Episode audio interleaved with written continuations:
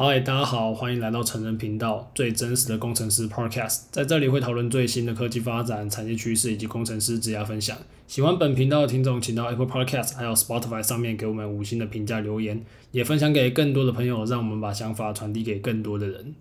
哎嘿，大家好，欢迎来到今天的节目，我是 Ted。好，我们上一集有跟大家介绍，就在这个月是那个 Staker 的周年活动，然后有非常多的方案可以大家让大家去了解。那我们更开心的是，我们今天可以邀请到 Staker 的 CTO 今天来我们的节目与大家聊聊。那我们先欢迎今天的来宾 Jesse。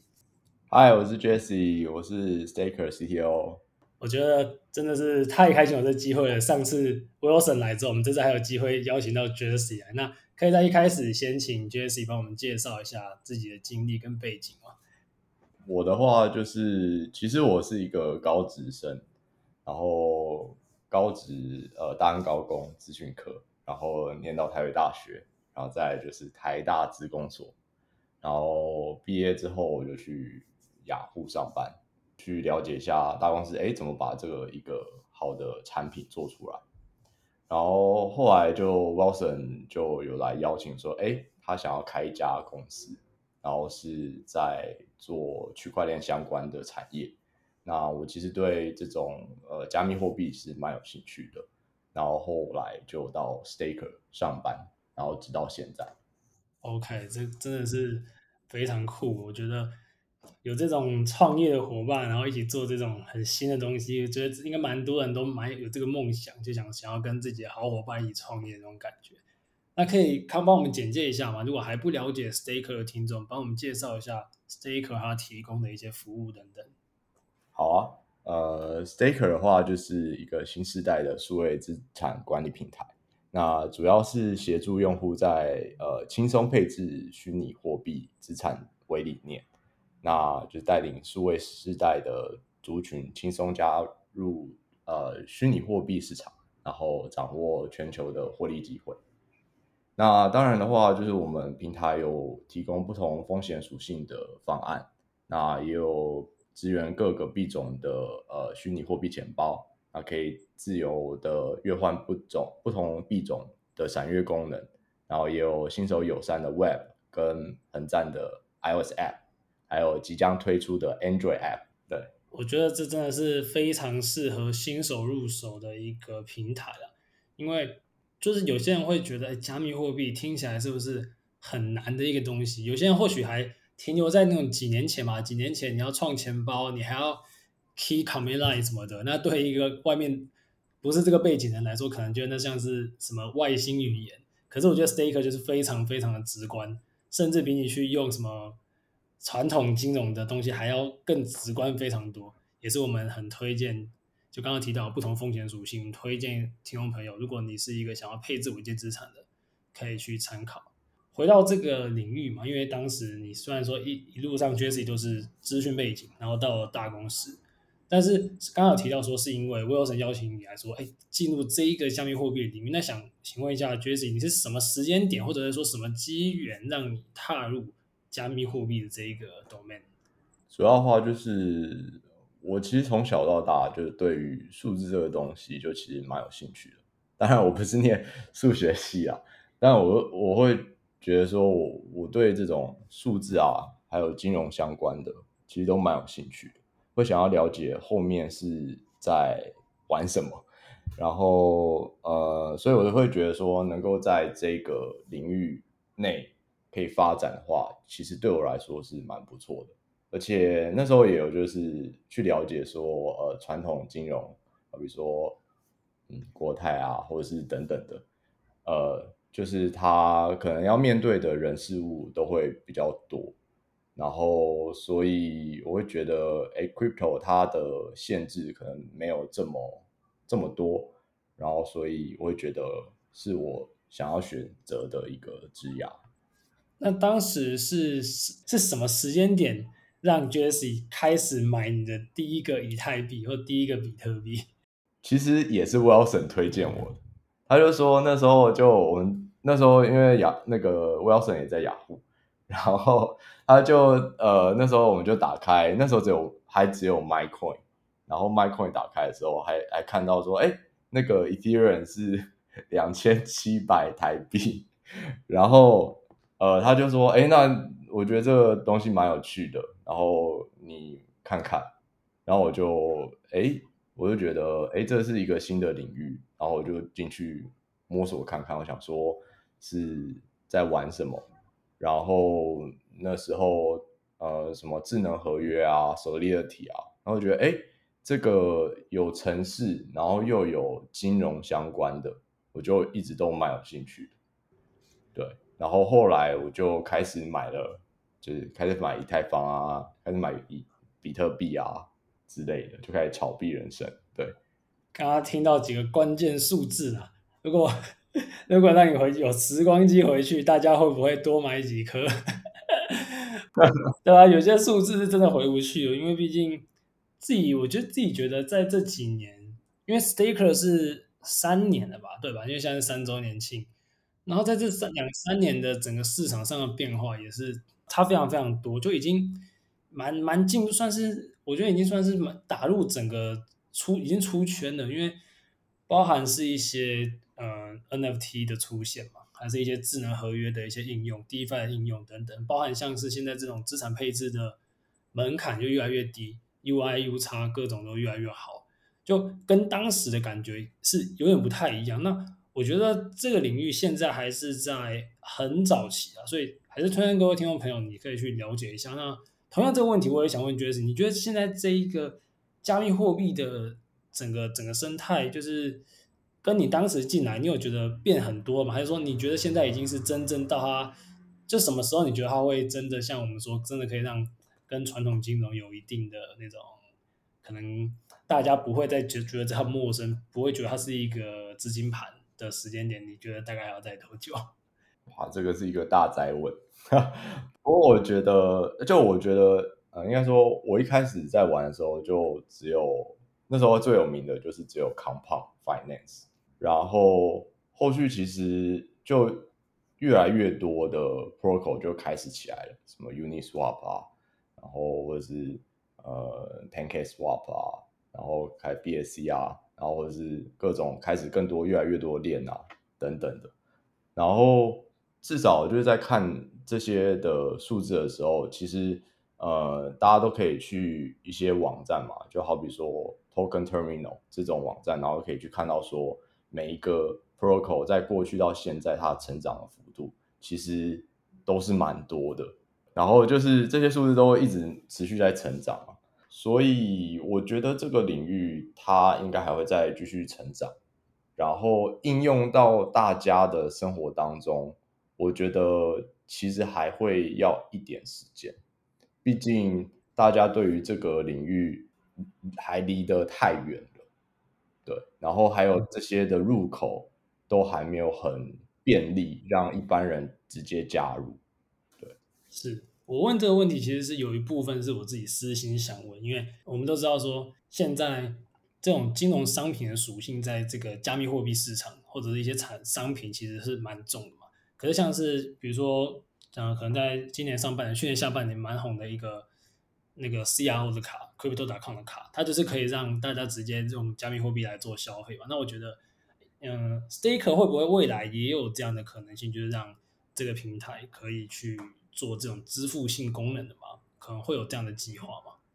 我觉得不会排除，但是我觉得我们因为还是一个平台，那我们还是会需要去符合法规上面的规范。那 Crypto.com 它做的做法，那就是用 Crypto 换成法币嘛，然后再用法币去消费。对，我觉得其实这是一个蛮好的做法。其实我每一天都有用 Crypto.com 的卡，所以，嗯，我也会希望说，哎，如果之后有机会，然后没有法令的限制的话，那我们也可以来帮助这一块，让我们这个产业能够更顺畅的让外界的人来进来使用，然后也可以帮助他们日常生活当中的消费。没错，我非常期待这个东西的出现，因为大家可能不知道说，因为现在不是很多那种活期存款等等，那台币没有那么那那么那么那么高的存款嘛，然后你如果从 Crypto.com 这种这种方式刷出金，也避掉一些税务问题。所以，那当然是现在可以避掉，以后可不可以避掉我是不知道。不过至少现在我们还蛮希望说 有多一点这种管道的。那既然提到这种可能跟钱有关的东西，那我相信，因为大家特别是最近吧，呃，很多诈骗就是出现嘛，就是什么。像加密货币，很多人你去 Google 打加密货币，后面可能就马上接诈骗。然后不懂的人就觉得这个东西专门拿来诈骗还是洗钱。但是现在近近一两年可能好一点，然后以前是很直观，很多人会有这种刻板印象。那我觉得一个平台它的安全性就是非常的重要，就包含我们前几集有在有也有提到一些交易所的安全性的上面的讨论。那我想请问 Jesse 就是。Staker 对于安全性的一些要求，还有安全性的一些设计，可以与听众朋友分享说，你们怎么看待安全这个部分嘛？资讯安全？嗯，安全的话，我觉得我们其实都蛮呃在乎这个领域的。然后呃，我们其实有在做的，当然就是能够在网站上面能够看到的。第一个就是我们有建置 SafeU 的安全基金嘛。然后我们在我们的钱包在呃转移的时候，我们都有分冷啊、温啊、热钱包，然后去分散我们的管理资产，然后也用呃多签钱包去呃使用提领啊或是转移资产的呃多重保护。那在呃资讯安全的话，就是我们当然就是我们有用 Cloudflare 嘛，然后。呃，来阻挡我们 DDoS 啊，然后还有 WAF 啊，然后呃，再来的话就是我们平台也会有呃市场风险的风控机制。那如果达到一些停损点的时候呢，那我们就会停止投放，然后也会针对每一个投放的部位去进行监控。不过我觉得可以来聊聊，就是我们其实最近我们就是。有推行的一个内部的安全措施，呃，也是叫 Cloudflare，但它我们是使用里面他们的 Zero Trust，就是我们在内部网络，然后我们就使用这种 Zero Trust 的服务，然后让每一个能够 access 到 internal 的 network 的人，就是他只有在他限制在他局限以内可以看得到的地方，就是。也就是说，每一个人能够 access site，就是他可以看到的呃区块。Cloudflare 的它的功能嘛，因为是不是类似像 GCP 也可以去设定一些这种每个 role 它能够看的东西，是类似这种概念吗？呃，对，没错。然后就是可以设定呃电脑一定要安装呃这个软体，然后去限制呃它的电脑一定要开启。呃，一些安全上面的，好比说防火墙啊，或者是 Fire Vault 啊，这个一定要要求开启。然后呃，连线的时候我们就限制呃某一些 site 也不能，因为呃这些都是资讯安全的一部分。就是好比说，我们可以阻挡员工可以去浏览一些 phishing site 啊等等的。然后还有呃内部网络的 SS。就可以在上面简单的设置。了解，所以这是从比较从一个开发人的角度，就是对于开发的一些环境的一些整理嘛。那刚刚提到就是对于整个钱包的分配，我觉得这一段其实还蛮蛮重要的嘛，因为嗯，大家可能会啊、嗯、用什么多签钱包，刚才提到嘛，然后一些冷热钱包等等。那想问，请问说，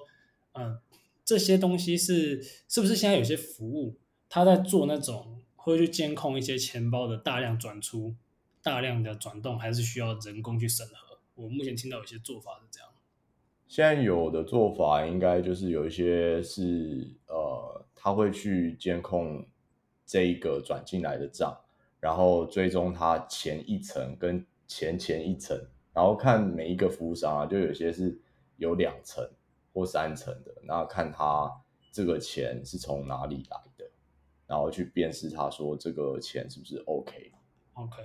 我刚刚问这个原因是因为可以进，就就像我们下一个讨论就是说，呃，我们会有一些攻击嘛，因为刚刚提到说，哎，可能有一些钓鱼网站，还是一些很因为攻击有很多种嘛，比如说你假设一个 DeFi 产品来讲，可能它原本的 DApp 的那个英法不稳，它的资它的那些网络层没有做好好适当的防护，或者说它合约有漏洞等等的。那我刚刚提到这个说有人工审核，是因为之前我听到一个专案是说，嗯，他们好像某一个节点被看到了重要的 key，然后那个骇客也很聪明，他就小量小量少量少量的把钱往外送。那看起来就是一个正常的交易量，可是后来可能就懒了嘛，就是说看这么久要弄弄几次啊，他就干脆直接一大发打出去就被卡住了，就是不正常的一个那个资产转移这样。那想请问 Staker 这边有没有遇过被骇客攻击的经验？那如果有的话，有团队又是怎么样去应对，怎么样去阻挡这个攻击呢？我没有碰过一次，应该说他不是骇客攻击啊。他是就是他从黑市然后去买很多 email 跟 password 啊，然后就开始来尝试我们的登录系统，然后呃他就一直狂打嘛。那第一个当然就是 Cloudflare 就自己有开始挡下来，然后第二个当然就是我们这边，因为本来我们就是有用 ELK 的 APN 然后去侦测就是打的数量。诶，那它突然就爆量，那就会有相关的 alert 嘛，那我们就会进去看。那不过好处是，就是因为后续本来就是我们本来就是要加 reCAPTCHA 这个东西在我们的这个 API 上，所以后来就是我们就加了 reCAPTCHA，然后呃让这件事情然后完美的就是解决，对，大概就这样。了解。刚刚提到这些关键字，我们觉得等一下可以把它展开一下。刚刚提到什么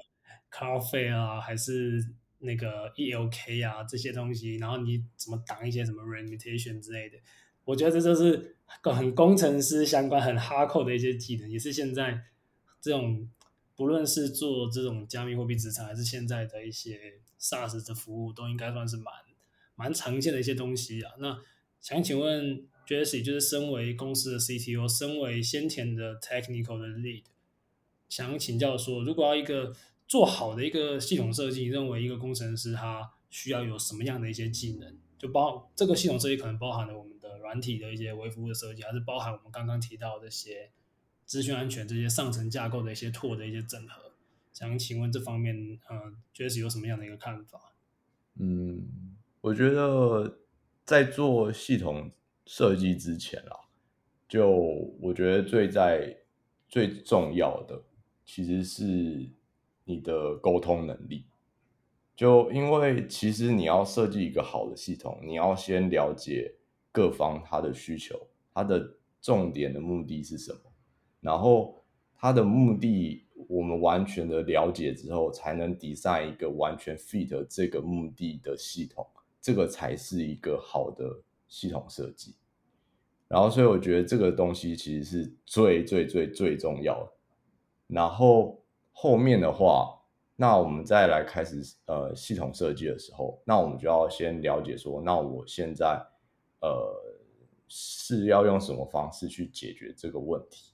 然后我是呃我我可能知道我现在既有的资源是什么，好比说我们是使用 GCP 好了，那 GCP 上面有很多既有的服务。那我们是可以直接去使用它们，然后来去解决这个问题吗？还是诶，我们或者是我们用 Google 的 API、Google Sheet 或者是 Google Form 的 API 去达到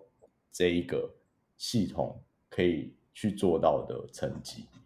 那呃，就是让这个资源能够善用，就是我觉得就是了解了这一些需求之后。那我们工程师才可以坐下来去讨论说，呃，我们要怎么样去解决这个问题？那我们要哪一些 component 去把它组合起来？然后用什么 GCP 上面既有的服务，或是 Cloudflare 上面既有的服务，那去把它搭配起来。然后也要考虑到每一个呃可能的断点，它可能中间可能会失败。那失败了怎么处理？把每一个 edge case 也把它想起来，然后写下来，然后最后才规划成一个图，然后让大家都坐下来再讨论一次，就是你这边的想法是什么，你的目的是要解决什么问题，然后让大家都 on the same page，然后去看你的架构，然后都没有问题之后，再开始动手会比较好。嗯，刚刚提到这个，所以因为我们这讲系统设计嘛，你是设计完之后，可能要很多沟通，我们才会进到工程师去把一些实作把它整合出来的一个部分。那其实刚刚刚刚提到这么多，其实很多我因为我们听众工程师年纪可能还没有那么资深，会真的参与一个大架构设计可能还不多。对，我觉得嗯、刚刚提到这些东西，你看你要懂的是非常多，除了你的 coding 以外，还有你对于整个。无论是你架构层面，还是你一些 tool，你总是要用过，你才知道那那几个东西是在干嘛。所以不是什么什么几个东西兜一兜就会动了嘛。那想请问，就是说你在 Stacker 来讲，你们频繁应用到的那一些新的框架，比如说呃有 GCP，那我猜应该也会用到 GKE 之类的吧。然后或者是刚刚提到的一些网络层的东西，还是你们的一些语言的框架，可以帮我们跟听众朋友分享一下啊？好啊，呃，我们。云平台的话，就是用 GCP，然后呃，我们的城市的话，城市都是用 Python，然后是 Flask 跟 Fast API，然后他们都部署在我们的 Kubernetes，就是刚刚讲的 GKE 的这一套系统里面当中。然后其实我们呃在内部其实就是采取呃 Microservice 的架构。那其实就是，我们就把钱包这一块其实是独立呃一套的系统，然后呃 Web Service 是另外一个独立的呃系统，那他们两个彼此互相沟通，这样。嗯，了解。就是我觉得刚刚提到这些东西是大家可以去，如果你还不了解的话，可以去 Google 一下。那可能对于你想要成为一个。啊，更资深的工程师应该都会蛮有帮助。那回到这个刚刚提到这这么多东西，就是说，如果啊以一个、嗯、可能 junior 或者是 jun 或者是比较浅的 senior 的一个工程师，想请问 Jesse，你怎么看？说你会用什么样的方式去评断一个工程师他是不是一个合格、一个称职、一个你认为算是优秀的一个工程师？我会觉得，就是当然第一个他进来还是要有一些城市的。呃，逻辑上面的考验，那俗称在外面就是可能呃类似白板题，但呃就是但不，其实不是要考倒面试者，我们从来就不是要做这件事情，我们是想要了解说这个面试者他在思考的逻辑当中，因为面试者未来是可以会跟我们同事们去合作嘛，那也是我们会碰到一个问题。然后了解他的想法是不是跟我们是很 match 的，所以我我们在乎的其实我不是他多快解出来这个问题，而是在说你怎么看到这个问题，那你的想法是什么，然后最后是怎么解决的，所以这个过程是我们很在乎的。了解。然后再来的话。呃，就是其实就是因为是呃应届毕业生嘛，所以其实呃，我觉得另外的话就是当然就是态度的部分，就是嗯、呃，当然还是要呃展现你就是很积极的一面，然后你可能在呃学校啊，或者是呃你有呃外包啊，那这些上，然后你有曾经做过什么努力。然后过程当中，呃，有碰到什么困难的，然后你后来怎么样去解决这个东西？那其实这些都是我们在面试呃新的 candidate 的时候，我们都很在乎的细节。那如果说一个工程师他接下来想要往加密货币、往区块链的产业发展，那你会推荐他去了解，就是可能去。试着去写合约嘛，还是说去了解这些？因为其实据我所知，很多加密货币相关领域的工程师，他他把把它当做一个软体公司在在上班，就他可能真的不知道太懂那些。但我觉得这其实有点像那种入宝山而空手而回那种感觉，就是会推荐他们去多看一点这方面的一些技术嘛。毕竟这个地方技术变动又非常的快速。嗯，我会觉得呃，如果真的很有兴趣的话，那其实网络上的资源其实蛮多的。像我的话啦，我那时候也是对写 Solidity 很有兴趣。那我做的事情其实就是到网络上说找 Solidity 相关的课程，然后那时候我就是到 Udemy 上面看到有 Web3 的 Solidity 的课程，然后也是默默的还是把它看完，然后去了解后面这些 Solidity 它运作的逻辑，跟它为什么要。呃，去啊，应该说他这些合合约的互动是怎么样去互动，然后它背后的逻辑是什么？所以我觉得，如果你真的对这个这个领域蛮有兴趣的，然后都可以去线上去找找资源，然后去上上课，然后了解看看。那了解了，你觉得很有兴趣，哎，然后你觉得这个机会不错。那就直接加入这个产业，对，我觉得现在加入这个产业，其实是我自己认为是非常好的一个时间点，因为它没有像是一年前那么疯狂了，它现在比较像是一个大大家把它当那个落水狗在那边打的时候，可是如果你真的看到它真的是有一个价值的时候，这时候就是你是一个低位进场的一个时间点。那当然，反正即便你未来不做这个，那在这里也是用到软体技术都很新嘛，所以。我也是认为现在进来这产业是很不错的一个选择。不过刚刚提到说，哎，要这个产业很新，然后要有很多的人才，然后要要这些人有兴趣等等的。不过这些东西可能在现在这个时间点，不只是整个市场状况不好，那市场状况不好也会导致一些公司不好嘛。所以其实我是有听到说，一些公司它已经开始裁人，开始缩编了，包括什么 Crypto.com 啊、Coinbase 等等的。那想问说，哎，这一个景气的一个呃下档，对于 Staker 的扩编、缩编等等有很大的影响吗？照我了解的话是没有影响的。然后呃，我们就是其实就还是继续有在招工程师，那也有矿的工程师啊，然后也有 Support Engineer，所以呃，欢迎大家就直接到 Yourator 上面 搜寻 Staker。然后呃，直接勇敢的投递你的履历，对，我们会把那个链接贴在下面。然后我们刚刚其实私下聊的时候，有问 Jesse 说，他你不是说你最近还有面到我刚刚说那几间被被被裁的？对，呃，最近就有面到这几间 被踩的，对。但我觉得他们都其实蛮优质的啦，说实话，对。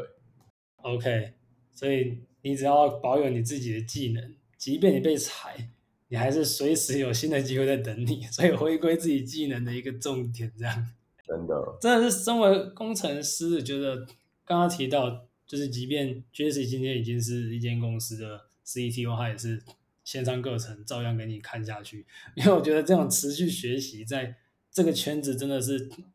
不论是软体圈还是加密货币圈，都是非常非常的需要，因为软体技术也是疯狂的迭代嘛。刚刚讲那个什么 K 八 S 的更新的狂狂出啊，什么一大堆有的没的组件的狂出，然后那个加密货币嘛，新的玩法、新的 DeFi 协议也是狂出。对，我觉得这里这里真的有那种大家说什么币圈一天人间一年是真的有，因为你看，假设你今天做传产，它可能就十十年五年如一日嘛，就差不多不会变。这里可能就真的是下个月就一个新的东西冒出来。想问说就是你们在？公司上面会不会常常就是要去看一些新的东西、新的技术等等？哎、我觉得这是真的哎、我觉得超同意这一点的，因为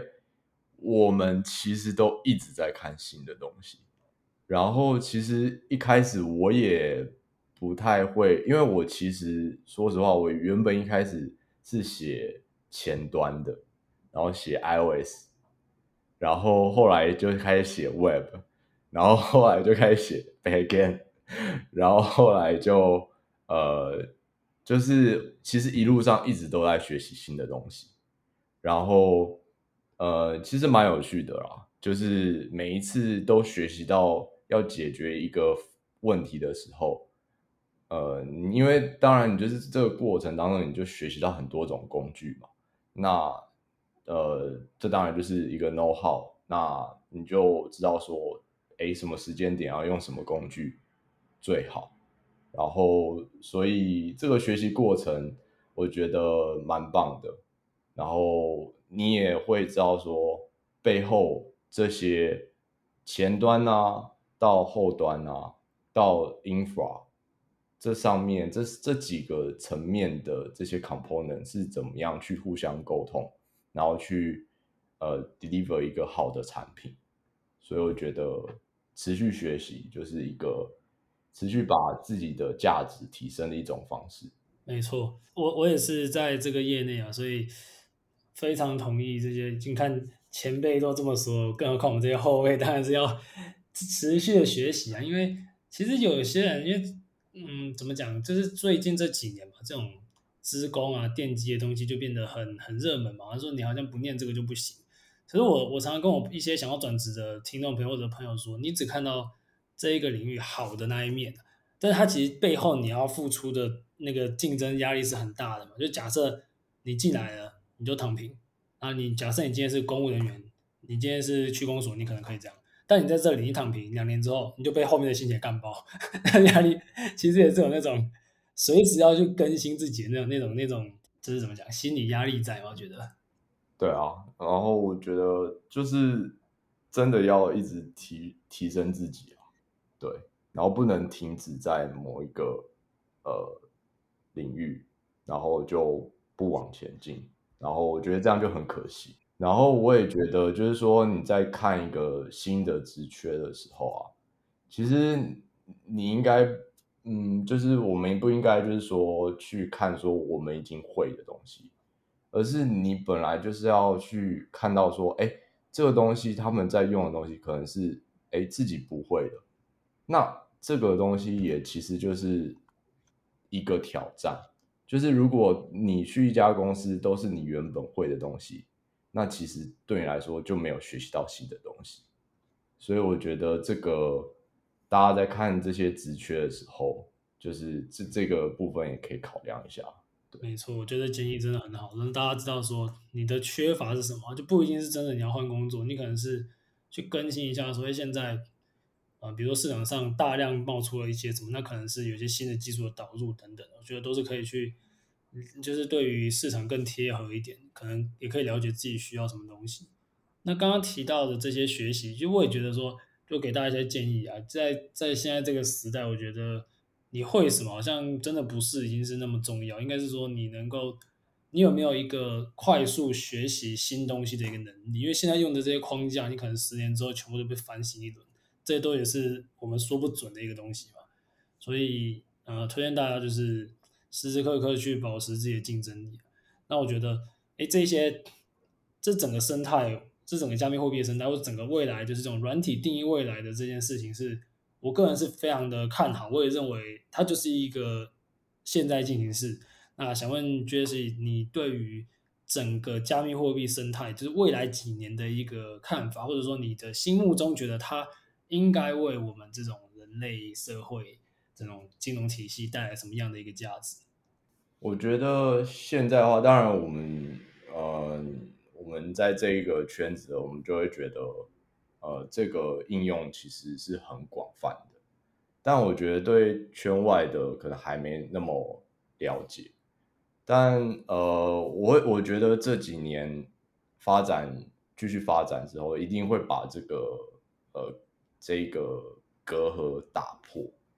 然后一定会这个这个道路一定会被顺顺通，然后那其实区块链就是一个比较算是 infra 底层的一个东西嘛，那你就可以在上面呃建立你的应用，那你要怎么用什么应用，就是你去 define。其实我嗯、我也会举一个例子啊，就是。像是 Web 二点零的时候啊，那呃一开始的时候其实就是雅虎嘛，然后就是一个首页，然后呃连接文字，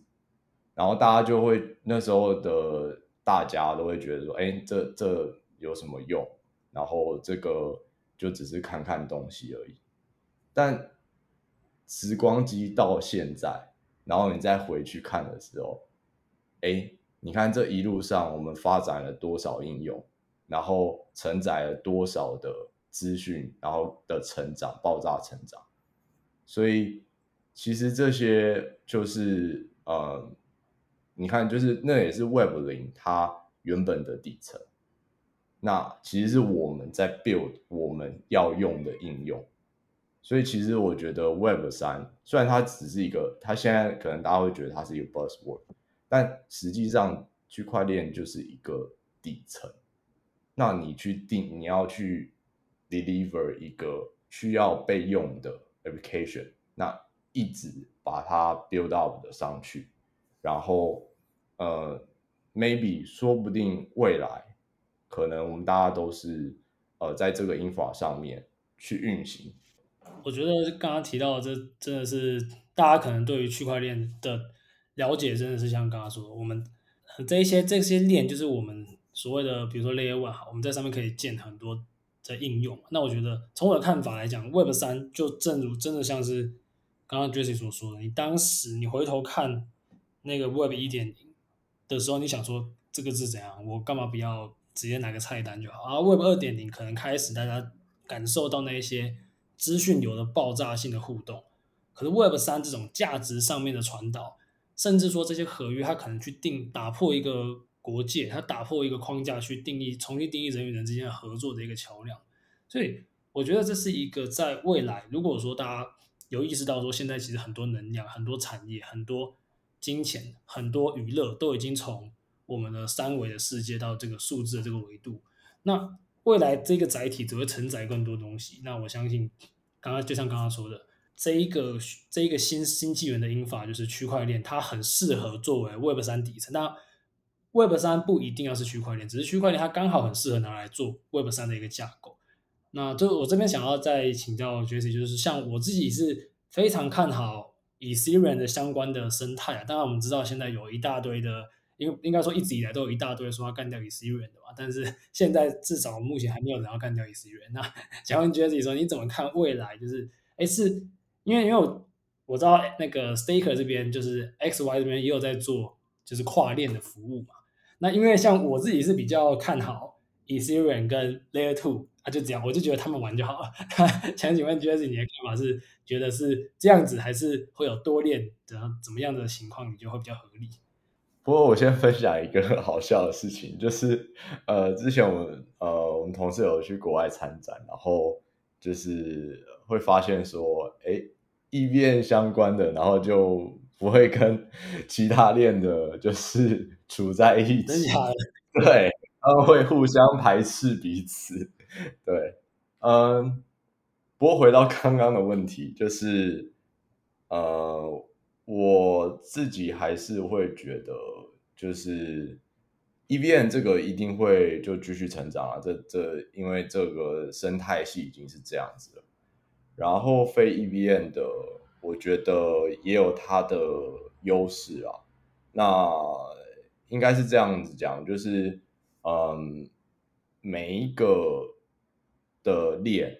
其实它都会，我觉得都还是会蓬勃的发展。那无论是它有一些 VC 在背后面支撑它，或者是有什么方式去让它扩增，那其实我觉得这些每一种链都会持续成长，然后所以各有各的好，然后只是我也是蛮比较偏 EVM 的，对，所以与你同在。对啊，这个就是没有没有对错啦，就是呃，可能之后真的有一个超级屌的把它干掉，我们也是不说不准嘛。只是以当下来讲，这是我们的一个判，我自己的判断。那呃，也欢迎大家可以就是加入自己独立思考的一个部分。我觉得呃，就其实我也蛮同意刚刚 Jesse 说，就是我们或许没有办法百分之百笃定说，哎，一定是怎么样。可是我们知道这个整个总体的体量是一起放大的嘛，所以。合情合理。如果这个整个整个饼子往外扩大，那当然，呃，各个地方都一起扩大是一个很合理的一件事情。所以，嗯、这我自己觉得啊，在这整个产业里面是现在还是在很前期。当然不是说什么以前什么比特币买披萨那么前期，你已经回不去了。不过现在还是相对你整个以人类的进程，以网络科技的进程来讲，还是很前期的部分。那那个打抗爆掉之后，几年之后，现在的巨头才出来。那那现在假设未来一两年爆掉，还是什么时候爆掉？那后面会出来什么东西？每就每次泡沫过后才会好的东西会留下来嘛。所以非常推荐大家可以去呃学习这些新的东西。那诶想请最后想请问 Jesse 有没有给我们的听众朋友一些建议吗？我们听众朋友都是就是可能年纪跟我差不多的大我一些小我一些那。诶，我们应该要用什么样的态度去面对？就是像现在说这种哇，爆炸性学习这种东西一直进来，我们要怎么去面对这些新的资讯？可以给听众朋友一些心态面的想法吗？呃，我我觉得就是，其实我最近有看到一本书啦，然后我觉得可以分享一下他的观点，就是我可以讲一下这个这本书的书名，其实叫《Think Again》，然后。其实它就是在说明这种爆炸的资讯的时代，然后你要如何应应。我们不能就是直接局限在过去的思维当中，我觉得这蛮重要。我说一个故事好了，大家应该会知道说温水温水煮青蛙吧，就是这个故事。但实际上它不是这样子的，它。其实真的实验上，其实是温水慢慢煮，青蛙是会跳出来。就是我就说，这这件事情是我们以前根深蒂固的观念，但其实我们应该要重新去思考这一个的的正确性。现在这个环境底下，这个东西是不是还是适合我们的？那如果是不适合的，那我们要怎么样去演化，就演进这个东西？所以我觉得这个就是我们要重新去思考这件事情。我觉得在这个这个资讯爆炸时期，其实是很重要的。了解，这个真的是非常好的一个想法。我觉得啊，我也推荐大家看一本书啊，叫也是我最近在看的，叫《底层逻辑》。我觉得很多东西我们要从底层去剖开它嘛，就是。因为现在这种资讯一层堆一层堆一层嘛，我我觉得这个才是真的 layer 不知道几吧。假设以现在资讯来讲，对不对？因为那个底层，然后包了不知道几层，你已经根本不知道你吃进去了什么东西。所以这种时候，应该你要从底层去看起，说，哎，这件事情的本质是什么？那我觉得从回回过头来学习也是一样，就是即便你用一大堆很 fancy 的一些技术等等，但你还是回过头来，你必须知道你。为什么用它的底层的逻辑是什么？你的系统的建立是什么？那以这种系统化的思维才是呃，我觉得在这个时代，你必须快速成长，必须去快速收敛的一个很重要的一个部分啊。那我觉得我真的很开心，今天有这个机会可以跟 Jess 有这么多讨论。那其实在这里，我们还是要跟大家宣传，就是在九月的时候，就是在呃播出的这个月，在 Staker 有非常非常多的活动。那我觉得。有一些一些抽奖活动等等，还是一些比较长高利率的一些存款活动。那在这种熊市的时候，我也非常推荐大家可以在这里去考虑，可以做一些配置。那你可以先从一些比较入门的地方去建立你的资产，在一个部分，在这个加密货币资产。那你在包含运用到我们刚刚说的一些分享的一些经验，分享的一些学习的思维，然后慢慢去把你资讯补足。我相信。呃，如果以一个投资自己的角度来讲，你说投资赚，你投，那你现在你现在炒币会不会赚钱？我不知道啊。不过你投资你自己的脑袋应该是确定是赚的，所以非常推荐大家可以去来参考一些新的平台、新的知识等等。那我们非常感谢今天 Jesse 带来给我们这么多的一个思考上还是一些技术上的分享。那么节目的最后，很感谢 Jesse 今天的分享，谢谢 Jesse，谢谢 Ted。好，那今天节目到这里，谢谢大家，拜拜。拜拜。